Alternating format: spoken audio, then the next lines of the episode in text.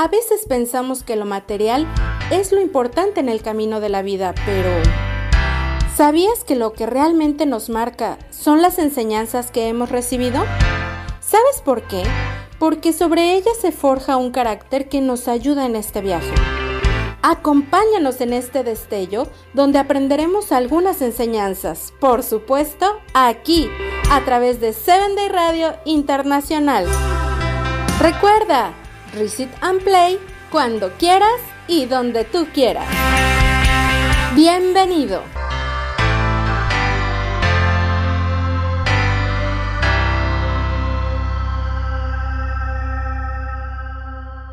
Reset and Play.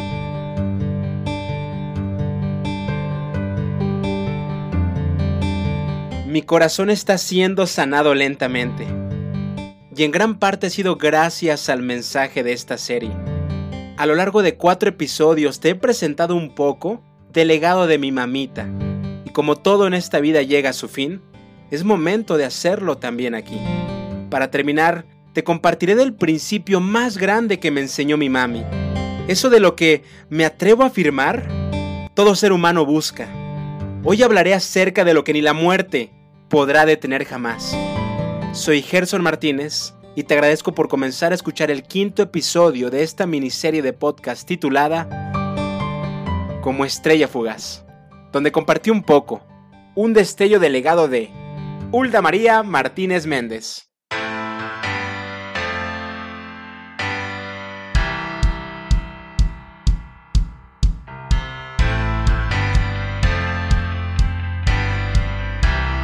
Hello amigos de todo el mundo, sean bienvenidos al podcast Reset and Play hecho y derecho por 7 Day Radio Internacional. Mi nombre es Gerson Martínez y estoy muy emocionado por mandarte un fuerte abrazo donde quiera que te encuentres desde Querétaro, México. Y el día de hoy, además de estar como siempre hiper ultra mega archi recontra contento, también estoy un poquito nostálgico porque bueno, es el último episodio de esta serie tan extraordinaria como Estrella Fugaz pero por eso te prometo que lo vamos a disfrutar y aprovechar un montón. Por si no me conoces, mi nombre, te repito, es Gerson Martínez, tengo 26 años, me dedico a lo que me apasiona, tengo esa fortuna y ese privilegio. Lo que me apasiona es comunicar, es enseñar, y luego de diversas maneras. Número uno, dando clases en preparatoria y universidad. Número dos, conduciendo eventos en vivo, programas de radio, programas de televisión. Y número tres, dando conferencias, talleres, cursos y prédicas. Si quieres saber un poquito más de mí, puedes ir a mi página que está en la descripción de este episodio o escribirla de la siguiente manera, bit.li diagonal Gerson Martínez. Y bueno amigos, gracias, de verdad gracias por tomarte los minutos, por estar aquí presente, te lo agradezco muchísimo. Y como siempre, quiero comenzar agradeciendo el seguimiento tan especial que han dado a este podcast. Fíjate que me llegó una información de todos los países donde han escuchado estos episodios de Como Estrella Fugaz y me emocioné. Es una listota grandísima de un montón de países, algunos que ni conocía. Déjame te la comparto. Mira, México escuchan esto, en Estados Unidos, en España, en Perú, en Colombia, en Argentina, Chile, Panamá, Suiza, El Salvador, Ecuador, Guatemala, Honduras, Reino Unido, Paraguay, República Dominicana, Bolivia, Canadá, Australia, Costa Rica, Italia, Alemania, Brasil, Francia, Uruguay, Portugal, Nicaragua, Holanda, Noruega, Japón e Irlanda. ¿Cómo la ves? No puedo creer. Cuando vi esta lista dije, wow, qué increíble que hasta esos lugares estuvieron escuchando este podcast y por eso muchísimas gracias. Además estoy muy contento también porque me siguen llegando invitaciones para compartir el mensaje de este podcast en diferentes lugares, eventos y ciudades. Gracias de verdad por tanto cariño y por hacerme saber que este podcast ha sido de mucha bendición. Algunos de los mensajes que me han hecho llegar, quiero compartírselos que, que estos mensajes me han llegado al corazón. El primero dice así, hola Gerson, primera vez que te escribo y lo hago con mucha ilusión. Oye, gracias por este podcast, está siendo de reflexión para mi vida, porque aunque el dolor te hizo realizarlo, ahora estoy muy segura que será de bendición para muchas personas. Gracias Silvana, un fuerte abrazo hasta Bilbao, España. Otro mensaje dice, Gerson, volví a escuchar el podcast, me has hecho reír, llorar y muchos sentimientos más salieron de mi ser. Me alegra mucho sentirte positivo y sobre todo tan sincero. Gracias Irma, un fuerte abrazo hasta Lima, allá en Perú. Otro mensaje, Gerson, muchas gracias. Sigue fortaleciéndote para que continúes con el gran legado de tu mami, de Uldita. Rosy, un abrazo fuertísimo hasta Londres, Inglaterra. Y un último mensaje, Gerson, el podcast es grandioso, es increíble todas las lecciones que podemos aprender de tu mami. Y aunque no tuve el placer de conocerla, no me queda duda que fue una mujer increíble. Emily, te mando un gran abrazo hasta Puebla, México. Como ven amigos, son unos poquitos mensajes de los muchos que me han llegado docenas literalmente y yo les agradezco por escribirme al correo gemartinez@sevendayradio.com para compartirme qué les ha parecido esto. También me han contactado por Facebook, por Instagram y yo estoy muy contento que siguen recomendando esto. De paso te lo pido, si lo quieres recomendar por un post de Facebook, una historia en Instagram, te lo voy a agradecer. Bueno, y voy a comenzar ahora sí con el tema del día de la fecha, el último episodio y como sabes siempre empiezo con una lectura en esta ocasión leeré el cuento El Buscador, escrito por Jorge Bucay. Esta es la historia de un hombre al que yo definiría como un buscador. Un buscador es alguien que busca, no necesariamente alguien que encuentra. Tampoco es alguien que sabe qué es lo que está buscando. Es simplemente alguien para quien su vida es una búsqueda. Un día, el buscador sintió que debía ir a la ciudad de Camir, había aprendido a hacer caso riguroso de esas sensaciones que venían de un lugar desconocido de sí mismo. Así que lo dejó todo y partió. Después de dos días de marcha por los polvorientos caminos, divisó a lo lejos Camir. Un poco antes de llegar al pueblo, le llamó mucho la atención una colina a la derecha del sendero. Estaba tapizada de un verde maravilloso y había un montón de árboles, pájaros y flores encantadoras. La rodeaba por completo una especie de pequeña valla de madera lustrada, y una portezuela de bronce lo invitaba a entrar. De pronto, sintió que olvidaba el pueblo y sucumbió ante la tentación de descansar por un momento en aquel lugar. El buscador traspasó el portal y empezó a caminar lentamente entre las piedras blancas que estaban distribuidas como al azar entre los árboles. Dejó que sus ojos se posaran como mariposas en cada detalle de aquel paraíso multicolor. Sus ojos eran los de un buscador, y quizá por eso descubrió aquella inscripción sobre una de las piedras que decía así, Abdul Tarek. Vivió ocho años, seis meses, dos semanas y tres días. Se sobrecogió un poco al darse cuenta de que aquella piedra no era simplemente una piedra, era una lápida. Sintió pena al pensar que un niño de tan corta edad estaba enterrado en aquel lugar Mirando a su alrededor, el hombre se dio cuenta de que la piedra de al lado también tenía una inscripción. Se acercó a leerla y encontró esto. Yamir Khalib. Vivió cinco años, ocho meses y tres semanas. El buscador se sintió terriblemente conmocionado. Aquel hermoso lugar era un cementerio y cada piedra era una tumba. Una por una empezó a leer las lápidas. Todas tenían inscripciones similares, un nombre y el tiempo de vida exacto del muerto. Pero lo que lo conectó con el espanto fue comprobar que el que más tiempo había vivido sobrepasaba apenas los 11 años. Embargado por un dolor terrible, se sentó y se puso a llorar. El cuidador del cementerio pasaba por allí y se acercó. Lo miró llorar durante un rato en silencio y luego le preguntó si lloraba por algún familiar. No, por ningún familiar, dijo el buscador. ¿Qué pasa con este pueblo? ¿Qué cosa tan terrible hay en esta ciudad? ¿Por qué hay tantos niños muertos enterrados en este lugar? ¿Cuál es la horrible maldición que pesa sobre esta gente, que les ha obligado a construir un cementerio de niños? El anciano sonrió y dijo, Puede usted serenarse, no hay tal maldición. Lo que pasa es que aquí tenemos una vieja costumbre. Mire, déjeme le cuento. Cuando un joven cumple 15 años, sus padres le regalan una libreta como esta que tengo aquí, para que se la cuelgue al cuello. Es tradición entre nosotros que, a partir de ese momento, cada vez que uno disfruta intensamente de algo, abre la libreta y anota en ella, a la izquierda, qué fue lo disfrutado, a la derecha, cuánto tiempo duró el gozo. Por ejemplo, mire, conoció a su novia y se enamoró de ella. ¿Cuánto tiempo duró esa pasión enorme y el placer de conocerla? ¿Una semana? ¿Dos? ¿Tres semanas y media? Y después, la emoción del primer beso. ¿Cuánto tiempo duró? El placer maravilloso del primer beso. Minuto y medio, dos días, una semana. Y el embarazo y el nacimiento del primer hijo.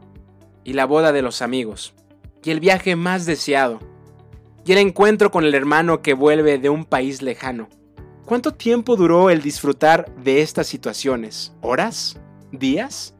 Y así, vamos anotando en la libreta cada momento que disfrutamos. Cada momento. Cuando alguien muere, es nuestra costumbre abrir su libreta y sumar el tiempo de lo disfrutado para escribirlo sobre su tumba. Porque ese es para nosotros el único y verdadero tiempo vivido. Amo este cuento.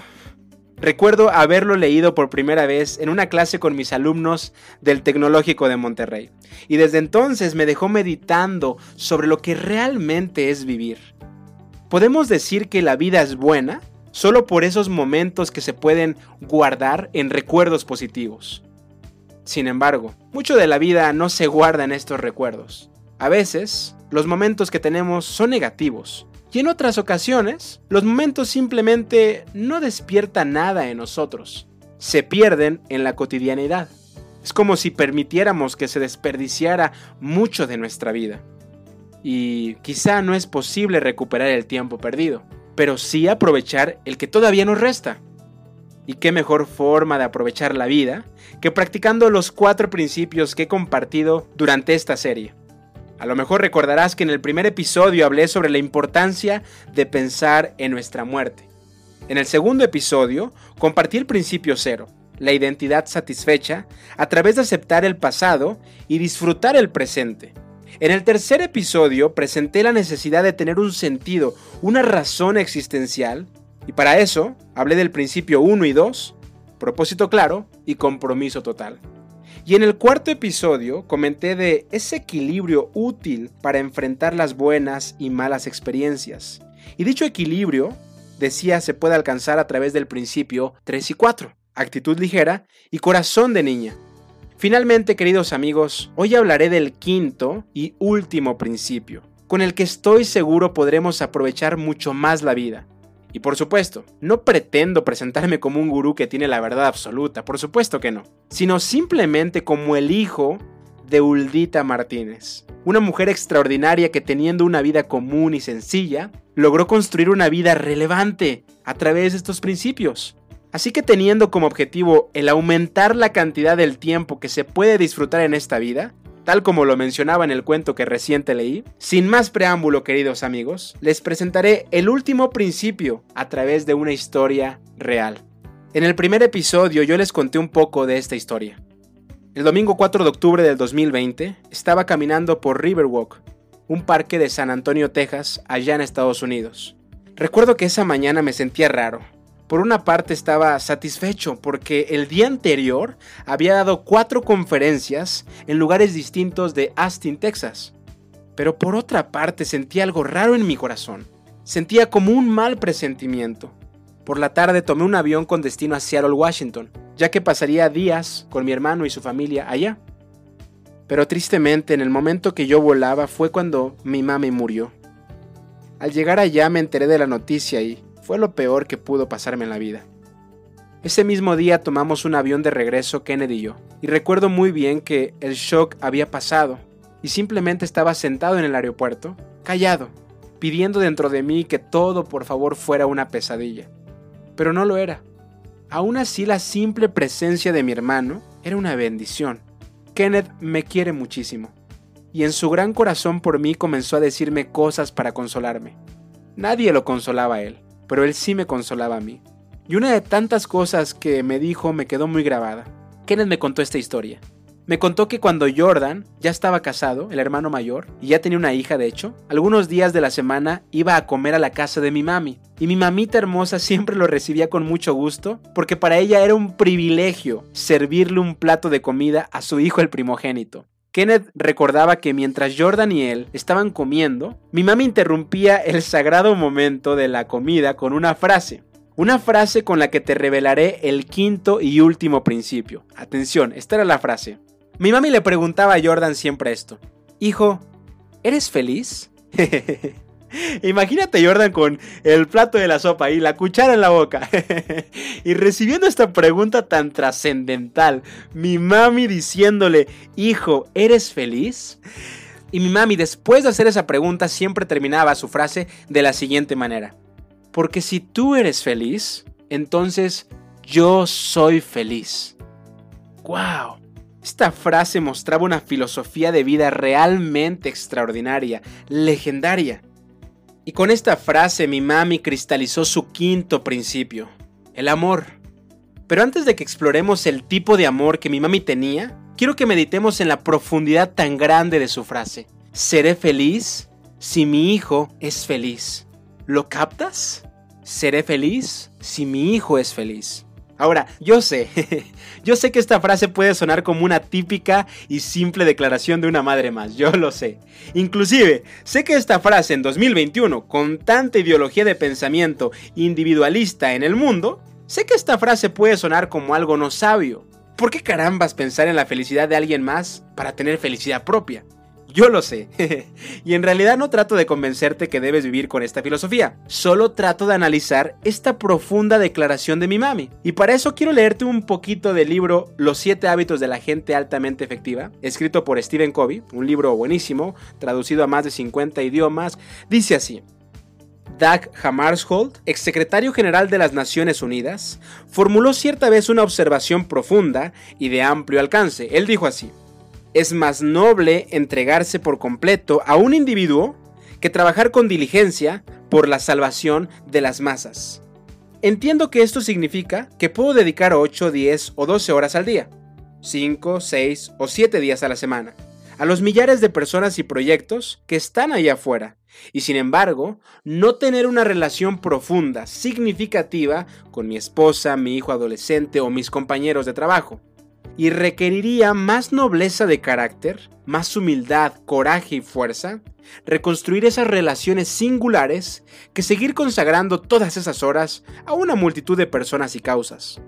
En 25 años de asesoramiento a organizaciones, dice el autor Stephen Covey, siempre me ha impresionado el poder de ese enunciado. Me sorprende tanto esa frase del máximo líder de la ONU. Pero lo que más me sorprende es que mi mami, en sus propias palabras, también la decía. Y no solamente la decía, sino que vivía con esa filosofía. Como dijo el líder de la ONU, es más noble entregarse por completo a un individuo. O como decía mi mami, hijo, si tú eres feliz, entonces yo soy feliz. Y para ser sincero pienso que hace mucha falta en este mundo ese tipo de amor, ese tipo de filosofía de vida. Piensa conmigo qué sucedería si un poco más de personas comenzaran a pensar así. Si mi pareja es feliz, yo soy feliz. Si mi hijo es feliz, si mi papá es feliz, yo soy feliz. Si tú eres feliz, yo soy feliz. Piensa qué pasaría si un poco más de personas tuvieran ese tipo de amor. Ese amor que se enfoca en la felicidad del otro. Probablemente, estoy seguro, este mundo sería un poco mejor. O quizá un mucho mejor. Pero tristemente el egoísmo es algo muy normal en el corazón de nosotros los humanos. Aún así, esa frase de mi mami y su vida misma me da esperanza que este tipo de amor depende de tomar la decisión de darlo. Y al pensar en esta frase de mi mami, es cuando cobran más sentido unas palabras que el mismo Jesús dijo. Sí, Jesús, no sé si eres religioso, pero independientemente de eso, voy a compartirte una historia acerca de Jesús que está en la Biblia. Y como sabes, te lo he repetido hasta el cansancio, no quiero cambiarte de religión, respeto tus creencias, leo de la Biblia y hablo de Jesús porque la Biblia es el libro que me conecta más con mi mami. Ella lo leía todos los días, lo enseñaba, lo compartía, por eso hablo de estos temas. Y hay una historia en la Biblia que me encanta donde a Jesús le preguntan los religiosos, los líderes religiosos, cuál es el mandamiento más importante. En otras palabras, Jesús, ¿cuál es la regla más importante de todas las reglas que tiene la religión? Qué pregunta más aburrida. Y quiero que escuches Jesús lo que responde en el texto de Marcos. El más importante es ama al Señor tu Dios con todo tu corazón, toda tu alma, toda tu mente, todas tus fuerzas. Y el segundo más importante Ama a tu prójimo como a ti mismo. No hay otro mandamiento más importante que estos. Me encanta porque Jesús resume de manera puntual toda la religión, todas las reglas, toda la espiritualidad en tan solo una palabra. Ama. Ama a Dios y ama a tu prójimo. Y yo le agregaría a esa última frase, Porque si tu prójimo es feliz, entonces tú serás feliz. Porque si mi prójimo es feliz, entonces yo seré feliz. Ahora, cobra sentido esa invitación que el mismo Jesús decía, amen a su prójimo. Y sigue contando la historia que un líder religioso le dice a Jesús, tienes razón al decir eso, en que no hay nada más importante que amar a Dios y amar a las personas. Y Jesús le responde, no estás lejos del reino de Dios. Me encanta esta historia porque me recuerda que mis creencias, mi religiosidad como algunas personas lo llaman, no se trata de alcanzar un estándar moral, no se trata de tener conocimiento religioso, no se trata de seguir reglas, ni siquiera, lo voy a decir muy claro, no se trata de ser una buena persona porque soy un tipo con errores, aunque sea cristiano, aunque crea en Jesús, aunque lea la Biblia, soy un tipo con errores. Esta historia me recuerda que mi fe, mis creencias, se tratan de únicamente amar y ser amado, como lo enseñó Jesús. Y me fascina, me fascina tanto esta historia porque Jesús deja bien en claro que amar es lo que nos acerca al reino de Dios. Y yo te decía en el episodio pasado que si no eres religioso, puedes cambiar ese concepto que te puede sonar absurdo de reino de Dios por un concepto distinto como vida plena. O sea que Jesús está diciendo, el que ama no está lejos de tener una vida plena. Ahora, no sé si estás de acuerdo en todo lo que he mencionado, pero pienso que en lo que sí estaremos de acuerdo todos es en la necesidad y el deseo que todo ser humano tenemos por amar y ser amado. Porque al final, el amor es eso que todos necesitamos, es lo que todos buscamos. Pero quiero aclarar algo. Hoy en día pienso yo hay una imagen distorsionada o desvirtuada del amor. En realidad, la palabra amor ha perdido su valor, porque puedo amar a mi mamá, pero también puedo amar a los tacos. Puedo amar a mi esposa, pero también amo mis jeans. o, qué me dices tú de esas películas de Hollywood donde nos muestra una pareja de jóvenes que se conocieron en una noche de fiesta y esa misma noche se entregaron completamente? Y probablemente esa película nos dice que eso es amor. Ahora, la pregunta aquí es, ¿qué es el amor? La verdad es que no tengo una respuesta ni pretendo darla, pero sí tengo al menos dos características del amor que vi reflejadas en mi mamita. La primera característica del tipo de amor de mi mami es que era incondicional. Amar sin condiciones. Y ahora, yo sé que hablar de amor incondicional puede dar pie a que se piense que se justifican los abusos dentro de una relación. Y no, por supuesto que no es mi intención justificar abusos. De hecho, antes de seguir con todo lo que voy a decir, quiero dejar en claro que a pesar de los errores que pueden existir en una relación, los abusos de cualquier tipo no deben permitirse y nada tienen que ver con el amor incondicional. Sin embargo, por otra parte, pienso que el mundo se está cayendo a pedazos porque no sabemos amar incondicionalmente. O mejor dicho, porque no queremos amar incondicionalmente. Y la importancia de hablar de este tema, que puede parecer cursi, simple u obvio, la importancia de hablar de esto es que el amor incondicional, como el opuesto, es un ciclo de comportamiento que inconscientemente se repite sin parar de persona en persona. Escucha lo que dice este mismo libro de los 7 hábitos de la gente altamente efectiva. Cuando efectuamos depósitos de amor incondicional, también estamos animando a otros para que lo hagan. En otras palabras, cuando verdaderamente amamos a los demás sin poner condiciones, sin ataduras, los ayudamos a sentirse seguros, a salvo, validados y afirmados en su mérito esencial, en su identidad. Esto no significa que seamos permisivos o blandos, sino que aconsejamos, imploramos, establecemos límites y consecuencias, pero amamos a cualquier precio, porque cuando violamos las leyes primordiales del amor, cuando imponemos ataduras y condiciones a ese don, en realidad animamos a otros a violar las leyes primordiales de la vida. Los colocamos en una situación defensiva, reactiva, de rebelión. Y la rebelión es un nudo del corazón, no de la mente. La clave es efectuar depósitos de amor incondicional. Porque cuanto más profundamente comprendemos a las otras personas, más las apreciamos, más respeto tenemos por ellas. Tocar el alma de otro ser humano es caminar por tierra sagrada. Me encantan estas palabras de Stephen Covey, porque me recuerdan que amar sin condiciones produce que más personas amen sin condiciones. Queridos, creo que amar sin condiciones haría que las personas se equivocaran menos y que las equivocaciones se perdonaran más. Voy a repetir esa frase que la puedes tuitear, facebookear, instagramear para compartir este podcast, ¿eh? Está buena. Recuerda darle los créditos a mi mami, ¿eh? Amar sin condiciones hará que las personas se equivoquen menos y las equivocaciones se perdonen más. Porque amar sin condiciones traería mayor bienestar a nuestras vidas. Pero yo sé, yo estoy totalmente consciente que amar sin condiciones es algo muy difícil, casi imposible. A mí me cuesta muchísimo. ¿Y qué decir de mi mami? ¿Tú crees que a ella le era fácil amar sin condiciones a mí o a sus hijos cuando nosotros los tres le llegamos a faltar el respeto varias veces en la vida? Pero justamente es aquí donde amar incondicionalmente se convierte en la cima de los cuatro principios que te he compartido en esta serie. Es como si el principio 0, el 1, 2, 3, 4 fueran cada vez haciéndose más pequeños a manera de pirámide y llegáramos al último principio, la punta de la pirámide, que es el amor. Porque mi mami me enseñó que es posible amar incondicionalmente cuando uno mismo se siente satisfecho con la propia identidad.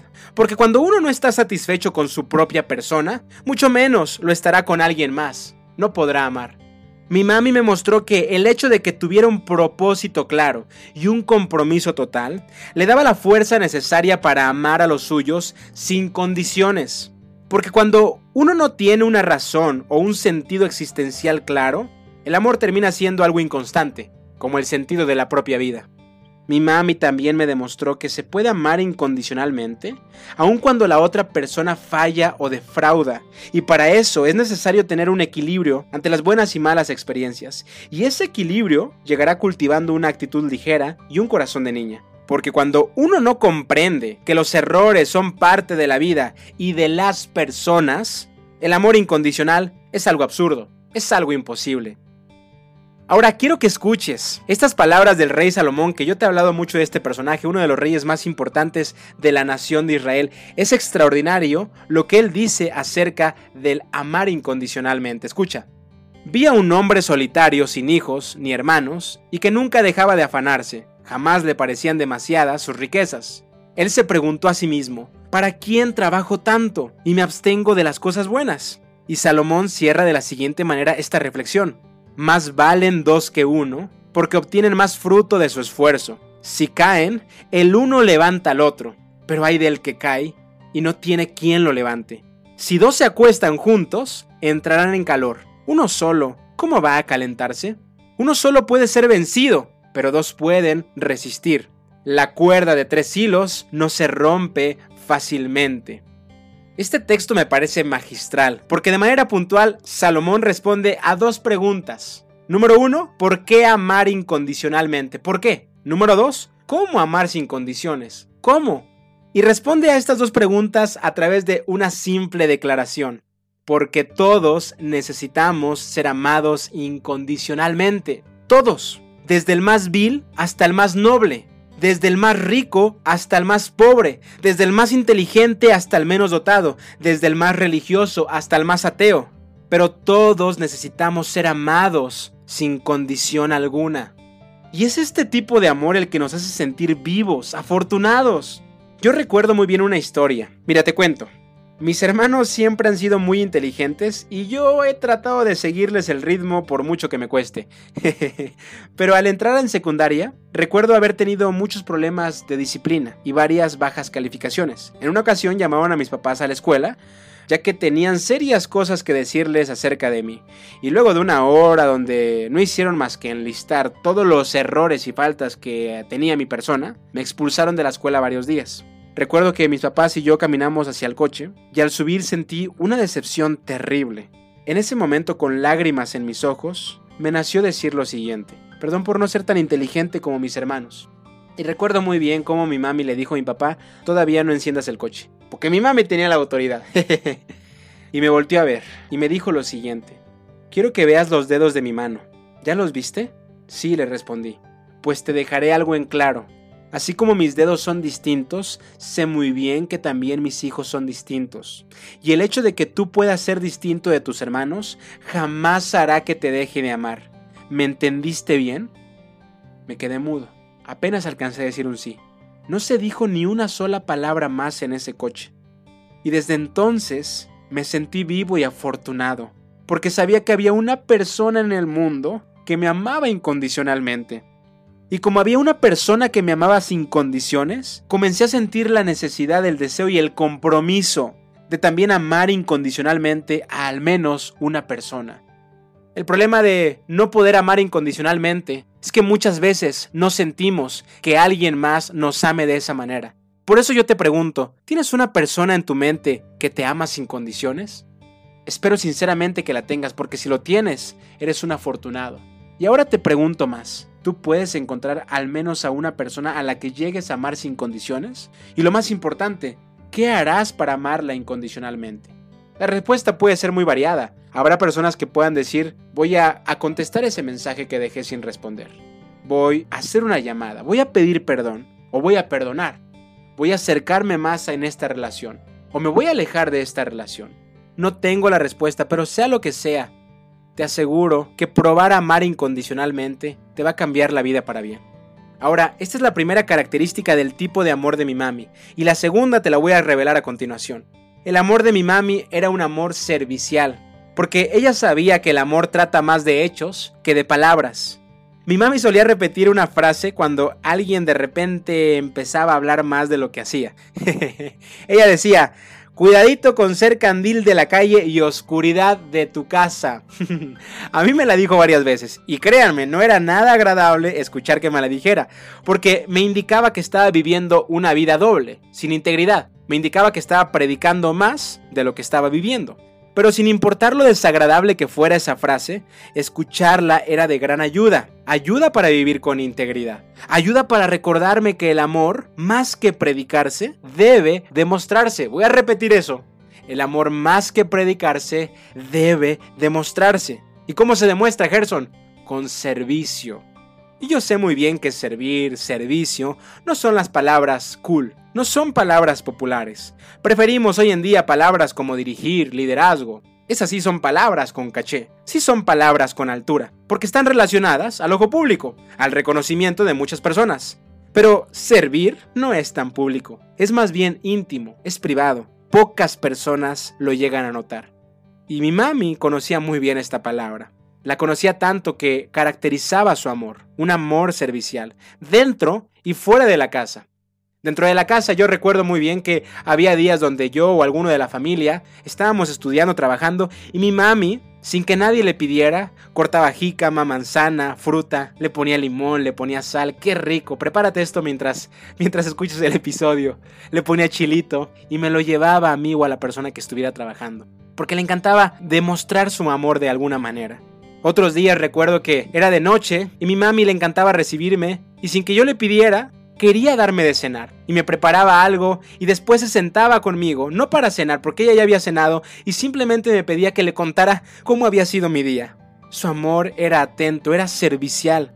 Y no solamente se quedaba en casa eso, fuera de casa, mi mami amaba servir a las personas, siempre por debajo del agua, no le gustaba que las personas se enteraran de lo que hacía para ayudar. Recuerdo que cuando había personas en necesidad, mi mami, a veces con la ayuda de mi papi, se encargaban de hacer despensas para irlas a regalar. Cuando había alguien enfermo o accidentado, mi mami no dudaba en irlo a visitar. Cuando había una persona con problemas, mi mami los escuchaba y después les decía si podía orar por ellos en ese momento. Yo vi varias veces a mi mamá haciendo esto. Inclusive, recuerdo que por una larga temporada, todos los domingos mi mami iba a un asilo de ancianos solamente para pasar tiempo con ellos. A veces la acompañaban personas y a veces nadie, pero ella se mantenía yendo todos los domingos. Mi mami me enseñó que los domingos no era para pasear, era para ayudar a la gente. Mi mami me enseñó eso. También el sábado. Me decía, el sábado es para que adores a Dios, ayudes a la gente y el domingo le sigues con lo mismo. Mi mami, queridos, era una maestra del servicio. Tanto que a veces hacía lo que no le tocaba hacer, porque muchas veces de eso se trata el servicio. Por ejemplo, a sus primeros dos nietos, que son mis sobrinos, hoy en día tienen 18 y 11 años, a esos dos nietecitos, mi mami por gran parte de sus infancias y adolescencia los cuidó, los alimentó, los recogía en las escuelas, iba a las juntas para padres, debido a que sus papás trabajaban. Pero mi mami tomaba esa responsabilidad que no era suya, con amor servicial. Señores, esa persona de quien estoy hablando es de Uldita Martínez. Y con toda esa autoridad de amor servicial me encantaría que te preguntara en este momento, ¿tú estás demostrando tu amor con actos o solamente con palabras? Y más importante aún, ¿qué puedes hacer para servir dentro y fuera de tu casa? No tengo la respuesta. ¿Y por qué debería servir Gerson? La verdad es que si me haces esa pregunta, tampoco creo tener una respuesta, porque me doy cuenta que lo más importante al momento de buscar un amor servicial es el deseo de llevarlo a cabo. Si no hay deseo, por mucho que trate de convencerte, no voy a lograr nada. Te voy a compartir un poco de el libro que fue el segundo favorito de mi mami. El primero tú ya lo sabes, creo que te lo he revelado con tanto repetirlo. Exactamente, la Biblia. Pero el segundo libro favorito de mi mami es uno que se llama Dios no tiene favoritos. Y es su favorito porque lo escribió nada más y nada menos que su propio hijo, Kenneth Martínez. Escucha lo que escribe mi hermano en este libro. Mira los cuadros de los grandes héroes. Todos estos hombres y mujeres vivieron vidas increíbles, dejaron su huella en el mundo, pero ¿sabes qué tenían en común? Ninguno de ellos luchó para sí mismo, todos se dedicaron a servir a su prójimo. Lo que deseo es que al voltear la última página de este libro, te preguntes, ¿cómo puedo servir? Los personajes que hemos revisado cumplieron sus propósitos de vida, dejaron un ejemplo inspirador para cada uno de nosotros, pero ninguno de ellos dio importancia a su retrato en el periódico oficial. Ellos lucharon por algo mucho más trascendente e importante que artefactos o admiradores.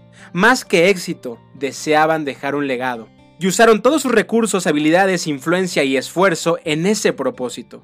Porque ese sueño que acaricias tan alto y ancho que parece imposible es justamente lo que Dios desea darte, porque Dios no tiene favoritos.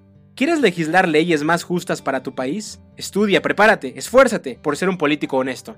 ¿Quieres compartir tu fe a personas educadas que aparentemente tienen todo? No te detengas. Alcanza el éxito profesional. No tomes atajos. No ignores tus principios. Y no te avergüences de tu fe. ¿Quieres apoyar a personas que sufren pobreza y falta de educación? Busca riqueza material, ahorra, invierte y multiplica tus recursos. Gana millones de dólares y úsalos todos para esa causa. Pero recuerda, grábalo en tu mente, el bienestar, la fama y las bendiciones económicas serán solamente el paso intermedio para un plan más sublime, porque lo que buscas probablemente no es éxito, sino un legado. ¿Y sabes cuál es la diferencia entre uno y otro? El éxito llega después de poco esfuerzo. Puedes encontrarlo tras meses o unos años de trabajo, un empleo, una entrada a un equipo o una beca. Alcanzar todo ello tarda una pequeña porción de tu vida, pero un legado, un legado solamente puede ser construido en la totalidad de tu existencia. Necesitas mucho más trabajo, más dedicación, perseverancia incansable. Será ese pequeño algo que bendecirá a tu prójimo, ya sea una vida ejemplar, una empresa, una fundación o un desarrollo tecnológico, pero tomará una vida entera. Requerirá todo el esfuerzo, todo el carácter y toda la fe que puedas conseguir. Pero al final de tus días, cuando mires tu legado, podrás sentirte satisfecho como mi mami seguramente se sentiría en este momento. Porque amigos, ese legado del que he hablado en esta serie vendrá como resultado del amor incondicional y servicial. Creo firmemente que aunque nosotros, las personas, no aspiremos a ser eternos, nuestro amor, nuestro servicio, nuestro legado sí podrán ser eternos. Amigos, me estoy acercando a la recta final de este podcast. Y para hacerlo quiero compartirte tres últimas cosas, tres confesiones en realidad. La primera cosa que te quiero confesar tiene que ver con el título de este podcast, Como Estrella Fugaz. El nombre como Estrella Fugaz fue inspirado en una parte de un libro de tanatología que leí que te compartí en el segundo episodio, pero también fue inspirado en la canción que tenía con mi mami. La canción es Arrullo de Estrellas de la banda Zoe.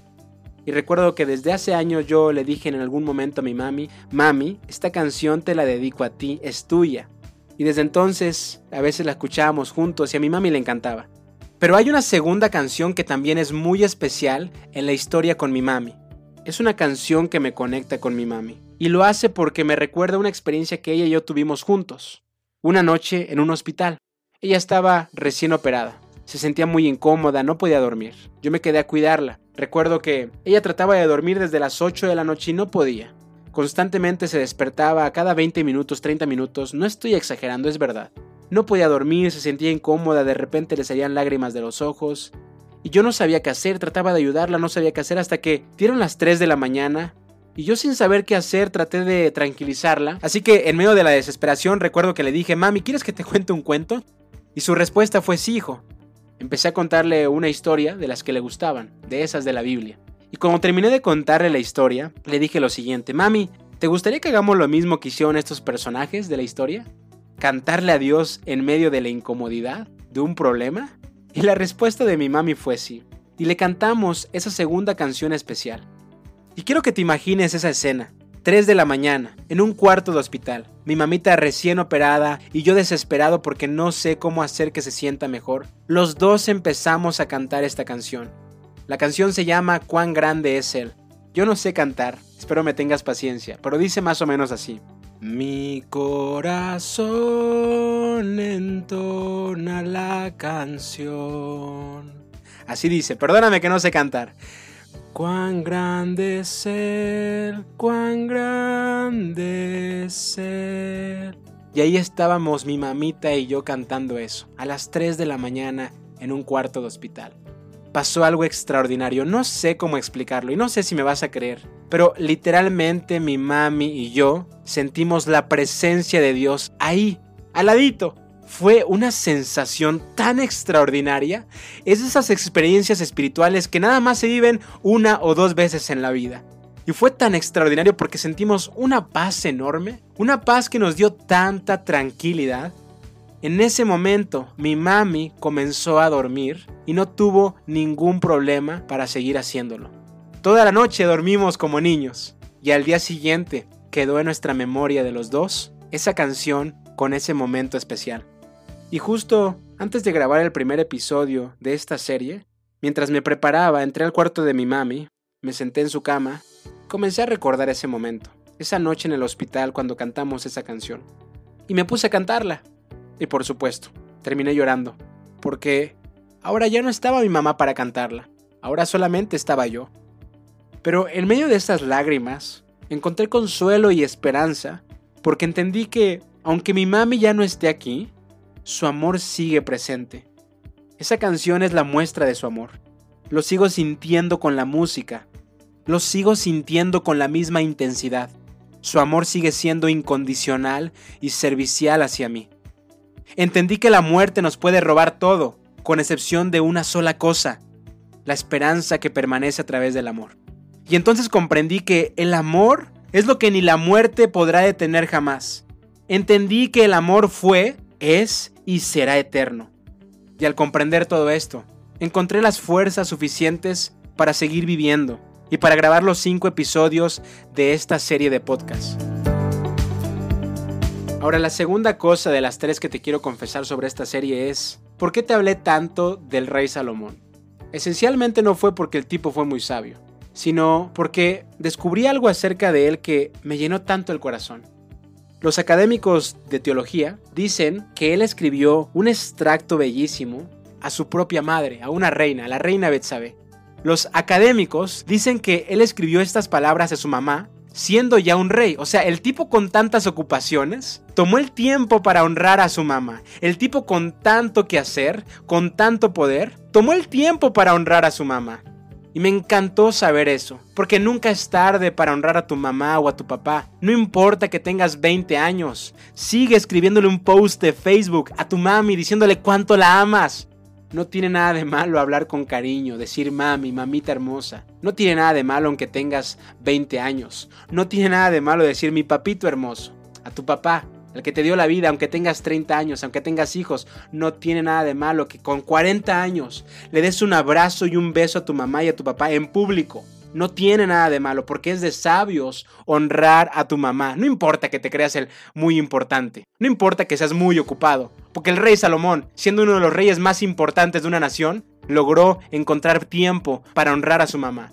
Y te voy a leer ese extracto bellísimo tratando de dedicar lo mismo a la mía. Quiero que nos demos cuenta que es de sabios honrar a las mamás y a los papás también. Mujer ejemplar, ¿dónde se hallará? es más valiosa que las piedras preciosas. Su esposo confía plenamente en ella y no necesita de ganancias malavidas. Decidida, se ciñe la cintura y se apresta para el trabajo. Se complace en la prosperidad de sus negocios y no se apaga su lámpara en la noche. Tiende la mano al pobre y con ella sostiene al necesitado. Si nieva, no tiene que preocuparse de su familia, pues todos están bien abrigados. Su esposo es respetado en la comunidad, ocupa un puesto entre las autoridades del lugar, se reviste de fuerza y dignidad, y afronta segura el porvenir. Cuando habla, lo hace con sabiduría. Cuando instruye, lo hace con amor. Sus hijos se levantan y la felicitan. También su esposo la alaba. Y ahora escucha la manera tan linda en que cierra estas palabras. Muchas mujeres han realizado proezas, pero tú las superas a todas. Engañoso es el encanto y pasajera la belleza, pero la mujer que teme al Señor es digna de alabanza. Sean reconocidos sus logros y públicamente alabadas sus obras. Me encantan estas palabras encontradas en el texto de Proverbios, me fascinan. Y me fascinan porque es lo que hice con este podcast reconocer los logros de mi mami y públicamente alabar sus obras. Me imagino al rey Salomón tan ocupado diciendo mi mamita es digna de alabanza. Por eso reconozco sus logros, hago públicas sus maneras de ser, su legado. Y queridos amigos, el día de hoy quiero hacer lo mismo que hizo ese sabio rey. Quiero honrar a mi mami, porque la mujer que acabo de describir fue mi mami y hacer un podcast es lo mínimo que puedo hacer por ella. Y lo último que te quiero confesar, la tercera y última confesión, tiene que ver con un título que le empezaron a dar a mi mamita. Cuando ella falleció, la gente, mucha gente le empezó a llamar la pastora Uldita. Ahora, si no entiendes ese título, déjame te explico. Entre los creyentes que somos cristianos, el título de pastor o pastora se da a aquellas personas que, a mi parecer, esencialmente tienen dos características. Número uno, que aman a la gente, que cuidan a la gente. Y mi mami llena ese requisito sin ningún problema. Y el requisito dos, antes de compartirte el requisito número dos, tengo que decirte que creo que la vida plena y relevante que mi mami logró construir tuvo un secreto, un punto en común. Y precisamente es el requisito número dos para llamar pastora a una persona, a mi mami. Y ese requisito es que la persona tenga una profunda relación con Dios. Una profunda relación de amistad con Dios. Y mi mami la tenía. Ahora, yo sé que estoy sonando religioso, pero la verdad es que si no digo lo siguiente, estaría omitiendo lo más importante de la vida de mi mami. Porque fue gracias a Dios que mi mami logró sentirse satisfecha con su identidad, encontrar un propósito claro y la fuerza para comprometerse totalmente a este. Fue gracias a Dios que mi mami encontró un sentido del humor para vivir con una actitud ligera y un corazón de niña. Y sin duda fue Dios mismo quien le dio amor incondicional y servicial. Y por ese motivo, mi mami se sintió inspirada a llevar ese amor a más personas. Y escucha esto, yo sé que lo que te estoy diciendo puede que te suene raro. Yo prometí no querer cambiarte de religión y no creas que estoy intentándolo hacer, como último intento. No, pero estoy seguro que el último consejo de mi mami para mí, para mi familia, para ustedes, para ti, hubiese sido probablemente, comienza una relación con Dios. Comienza una relación con Dios. Porque después de eso tu vida será muy distinta, mucho mejor. Tu vida va a ser más plena. Tu vida va a ser muy divertida. Porque si alguien te dijo que tener una relación con Dios es aburrido, déjame decirte, te engañaron. Es lo más divertido que te puede pasar. Tu vida estará llena de mucha paz. Aún en el cuarto de un hospital a las 3 de la mañana podrás sentir paz. Y si no sabes qué significa esto de comenzar una relación con Dios, no te preocupes.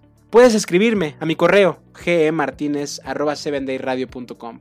Me encantará que me digas, oye, no entendí lo que dijiste, me parece un poco religioso, pero, pero ¿por qué no me cuentas un poco más? Yo estaré encantado de apoyarte a hacer eso que mi mami me enseñó, que de verdad también para mí ha sido la mejor decisión de mi vida. No unirme a una religión, no seguir un número de reglas, sino simplemente, como lo dijo Jesús, amar a Dios, amar a las personas. Y seguramente recuerdas cómo empecé el primer episodio quiero que recuerdes la historia que te conté en el primer episodio. Esa historia donde una persona caía en un hoyo y yo te decía que yo era esa persona, yo estoy en el hoyo. Y a lo mejor tú escuchaste esos episodios porque también te sientes en un hoyo. Juntos estamos saliendo de ese hoyo. Pero ahora será muy sabio taparlo. Y la mejor forma de cerrarlo es con Dios, o mejor dicho, con amor. Con amor hacia Dios, con amor a las personas, con amor hacia tu propia persona.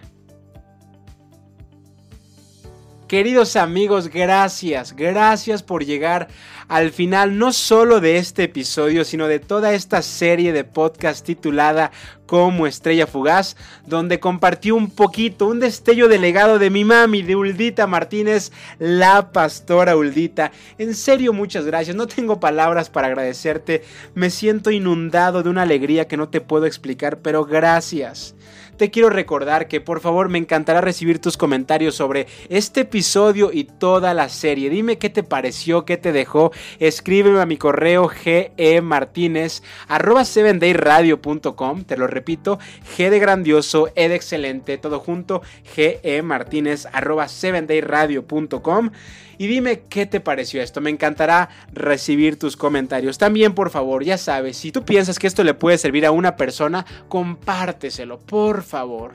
Y si no te molesta, también hazlo por Facebook, por Instagram, por redes sociales, con un post de Face, con una historia en Instagram. Etiquétame de paso en Facebook, me encuentras como Gerson Martínez y en Instagram como Gerson H. Martínez. Me encantará ver tus recomendaciones en redes sociales. Y queridos amigos, antes de que se vayan, quiero compartirles dos comentarios que me hicieron llegar de mi mami que me encantaron y que creo que son lindísimos para cerrar este último episodio. El primero dice así, Gerson, me has hecho llorar demasiado.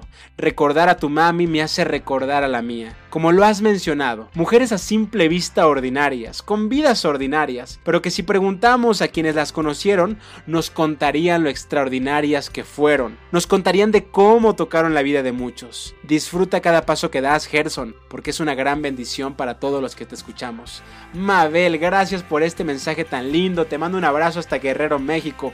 Otro mensaje, te confieso que hasta unas lágrimas se me escaparon al momento de escuchar tanta verdad. Te puedo decir que me llenó el alma y me hizo replantearme tantas cosas. No tuve el gusto de conocer a tu mamá, pero a través de tus palabras y de la manera tan efusiva que las expresas, estoy convencido de que fue una persona feliz y que hizo feliz a los suyos. Sé que tu mamita se sentiría orgullosa de ti y yo me siento honrado de contar con tu amistad. Juan Carlos Díaz, un abrazo hasta Querétaro, México. De hecho, queridos, Charlie es un ex compañero de una radio en la que estuve haciendo locución en el 104.9 FM. Qué buena experiencia. También quiero agradecer a Kevin Cruz desde Honduras porque compartió este contenido en sus redes, a Maida Coronado desde Querétaro y a Stephanie Junco desde Lima, Perú. Y por supuesto amigos, hay un grupo de personas al que quiero agradecer por todo su apoyo, porque este podcast obviamente no hubiese sido posible de hacer sin las enseñanzas de mi mami, de la pastora Uldita, pero tampoco sin el equipo de personas tan increíbles que son los siguientes. En producción general estuvo Luis Pilaquinga Sánchez trabajando desde España, gracias Luis. Tú fuiste el motor principal de este podcast, gracias amigo. En la edición Fernando Basualdo desde Argentina, Fernando, eres, eres un genio como dicen en Argentina, sos un genio.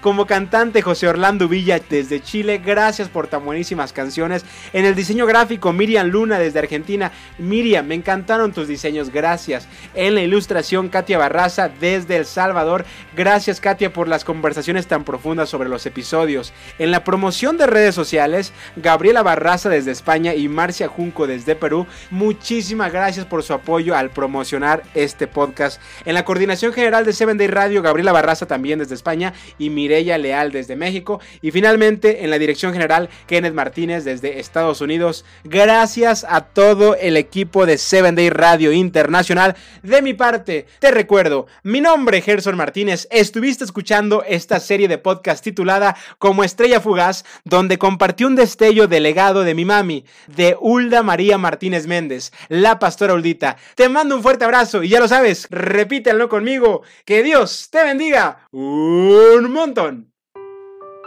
Te comparto la última canción del cantante de este mes, José Orlando Villa, desde Chile.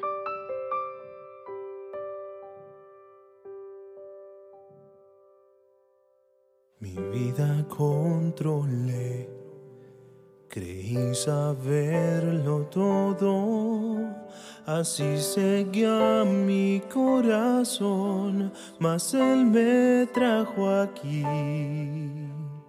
Luché, me rebelé, te impuse mis anhelos, tu amor mi orgullo quebrantó, tu luz me hará vivir.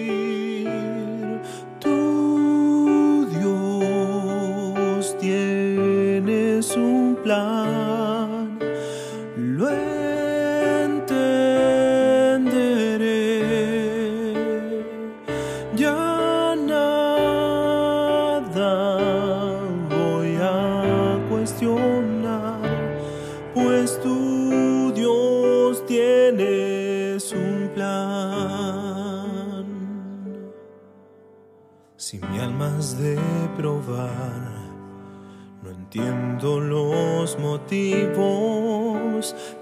Si aprendo la lección, vendrá la madurez. La meta hay que alcanzar. Con fe será sencillo. Si quiero hacer lo que es mejor, te tengo que creer.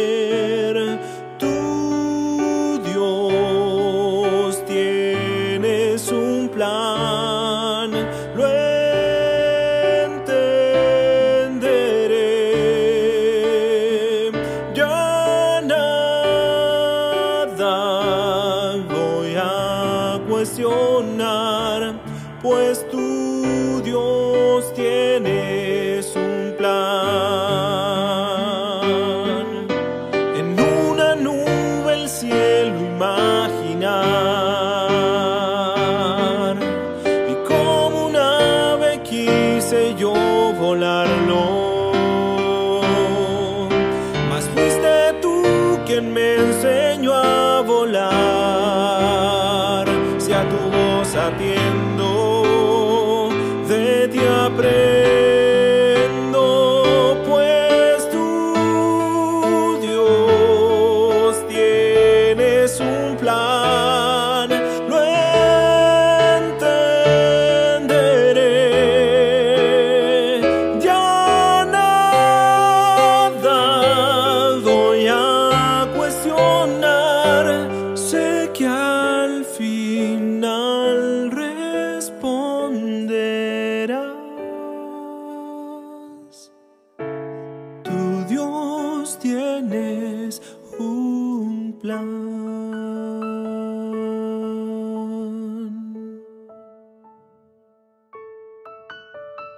Reset and Play.